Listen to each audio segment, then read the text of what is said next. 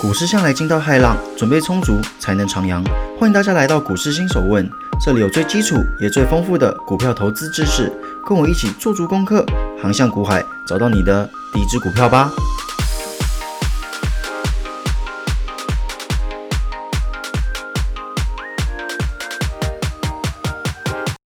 欢迎各位回到今天的股市新手问，好久不见啦！今天要开启全新的篇章啦。之前大家一定听的这个什么技术分析听得非常的腻嘛，哇，每天都在线图，每天都在 K 棒，没关系，我们赶快换一个口味。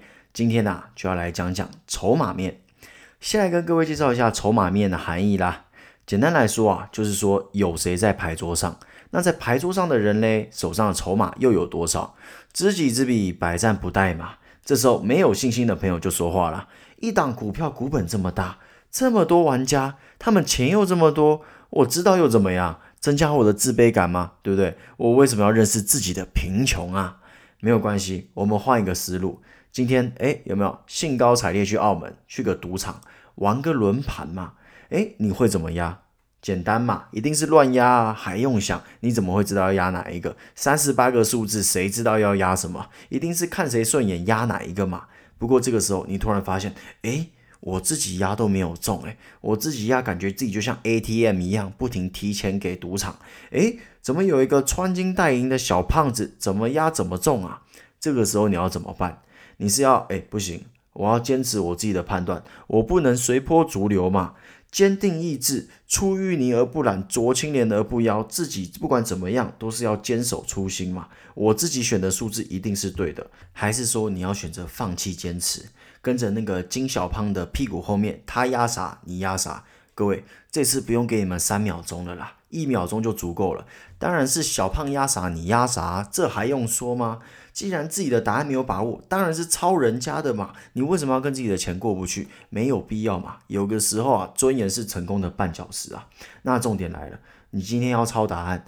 你要知道抄谁的啊？你先跑去抄一个学渣的答案，那你还不如自己转铅笔决定嘛。诶，不知道各位有没有这样的经验啊？就是诶，你不知道考试要写什么，你就在这个铅笔不是有六面吗？就写 A B C D 嘛，剩下两个诶，转到重转。那不知道各位有没有这样的经验啦？我是没有，如果有的话，欢迎留言一下，告诉我说，诶，这样的答对率高不高？好，我们拉回来。那今天这一问啊，就要来带大家看看，我们要向谁抄答案？跟着谁一起来压这个轮盘？哎，这边科普一下，哎，有没有？我们还是要补充一些冷知识嘛，不要说啊，都冷冰冰，都在讲钱，没有这回事。冷知识科普一下，轮盘呐有分美式和欧式，美式是一到三十六，再加上零，还有零零，所以有三十八格。那欧式则是一到三十六，再加上零号，共三十七格。哎，好，那立刻来公布一下我们要抄袭的对象，不对，我们要效法的对象啊，三大法人。哎，有没有？一听到这四个字，我相信许多朋友啊，眼神为之一亮。本来刚刚啊昏昏欲睡，现在整个都醒来了。诶，我听过，但是跟他不太熟。诶，他好像是我最熟悉的陌生人。没有关系，今天我们一起来把他弄熟。三大法人哪三大？外资、投信、自营商。接下来一一细数这几位到底是做什么的。第一位外资，顾名思义就是外来资金喽。那从哪里来？啊，那就是从除了台湾以外的外国投资机构，可能是日本，也有可能是美国。那因为台湾政治的敏感性啊，所以还多了一个叫做陆资。那为什么第一个会介绍外资嘞？很简单，他钱多嘛，钱多拳头大，那他就是三大法人的头头啦。那在投资策略上啊，外资通常是走较为长期的投资策略。因此，他们往往会对公司的基本面十分的看重，也会关注说，诶，公司未来几季的发展潜能。同时啊，这些投资公司也会发布一些产业报告，就是你们常常会听到的，诶，某某股票目标价上看三百，上看五百，上看一千，飙到宇宙之类的，就是他们会讲的话嘛。那至于他们讲的话能不能信呢？我们之后再来说。我们今天先讲一些最基本的三大法人的一些基本知识，那更深入的之后再来说明啦。好，那这些外资啊，能不能说说他们的名字啊？一些追根究底的朋友就发问了嘛。那我这边就说比较有代表性的五大外资吧。其实外资很多啦，那最有代表性的就这五大：摩根士力丹、摩根大通、美林、瑞信、瑞银。以上就是台湾最大的外资五本柱，其中啊，摩根士力丹又叫做大摩，摩根大通又叫做小摩。只要记得，不要说啊，摩根大通有个大字，它是大摩，不对哦，它是小模哦。哎，有没有？哎，以后你跟朋友说啊，大模又买几张，小模又卖几张，这一听就专业了。你旁边的同事看你的眼神都变了。哎，哇塞，这家伙哎有做功课，股市玩家呢，对不对？马上尊重感就提升一倍了。之后你说，哎，可不可以帮我写一个公文呐？立刻，哎，没有问题，兄弟，马上帮你写，对不对？尊重感。好，那外资因为资金的庞大，所以他们往往操作的标的都会集中在一些大型的全值股，比方说台积电啊、联发科啊，或是联电这些啊，往往都有他们的影子。换句话说，在全指股的股价上啊，外资是有很大的话语权的，因此外资的买超卖超很容易引起股价上的震荡。再来，我们的老二投信，投信的全名啊叫做投资信托股份有限公司。那他们的钱哪里来的？很简单，就是跟投资人募集来的，比方说基金啊之类的，或是你将钱交给专业的投资公司，那你的钱啊就以投信的名义出现在市场之中。那投信有什么特点啊？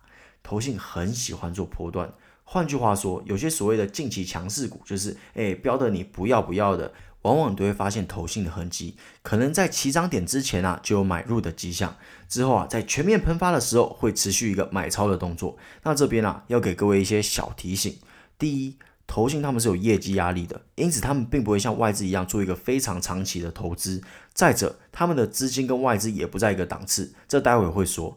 所以说啊。这个时候，如果外资看错，它可以逢低买进，压低成本，那投信就有可能选择弃手，转去其他比较标的标的。第二，大家要小心哦。根据法规，单一投信持股不得超过十 percent。因此，如果你发现，诶，某档股票投信占比超过十五 percent，那你要有所警觉，可能会面临出货。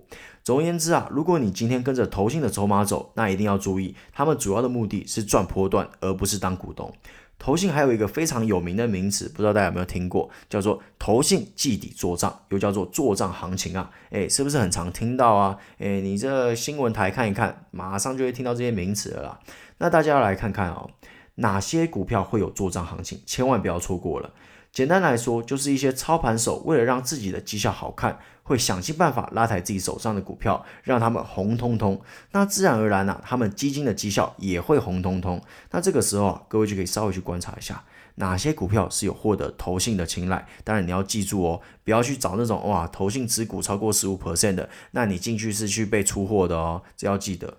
最后和大家来讨论一下我们的小老弟自营商。为什么说他是小老弟嘞？因为他有时候啊会走超短线，因此我个人通常在看筹码的时候，并不会花太多心力去追踪自营商。不过这并不代表自营商很穷哦，哎，小老弟嘛，就是最穷的那个嘛，对不对？要不然怎么是小老弟嘞？以二零一八年的数据啊，上市公司中外资投资买进卖出的金额高达八兆台币。投信部分约为三千八百亿台币，自营商也有三千八百多亿台币。以上面的数据来看啊，外资的规模是远大于投信和自营商的，但是投信和自营商基本上是差不多的。好了，说了这么久，自营商到底是何方神圣啊？自营商就是所谓的券商用自己的钱进去市场玩啦。正如前面说过，自营商偏向短线，换句话说，他们走的是真金白银派，没看到现金都是海市蜃楼啦。我们不谈纸上富贵了嘛，Show me money 嘛，因此就会有所谓的结账行情，可能哎，投信拉一波，股价起来了，自营商就会开始出货，反正投信拿到他要的。账面上的辉煌，自营商也拿到了真金白银，可以说是分工合作。所以说各位在做账行情结束之后，要懂得下车，不要在那个玉山上面洗碗嘛。他说：“诶，这个火炉怎么点都点不开啊？开水明明滚了，为什么泡面煮不起来啊？因为你在高山上，沸点比较低嘛，对不对？诶，有没有又科普了一个新的知识？那今天这一集啊，比较算是基本概念的三大法人啦，很多一些细节没有提到。为什么？我不想要第一集就下猛药嘛，第一集就讲个三十分钟热热的啊。我们说自营商还有权证啊，诶，我们要注意汇率啊，因为外资汇进汇出啊，还有什么要该注意的外资的法条之类的，不用，我们先知道这三大法人分别代表什么，以及他们基本上的投资策略是什么，让大家有个基本的概念。那这些细节的东西，我们之后还会再说。好啦，希望这集对大家有所帮助啦。那听说台湾的疫苗越来越多了吗？那也希望各位可以抓紧时间去打个疫苗，让自己的身体不要那么担心受怕嘛。想说啊，没打疫苗，惊惊怕怕的，对不对？不过口罩还是要戴好啦。那台湾一定会越来越好。那今天就先这样喽，那我们就下一集见，拜拜。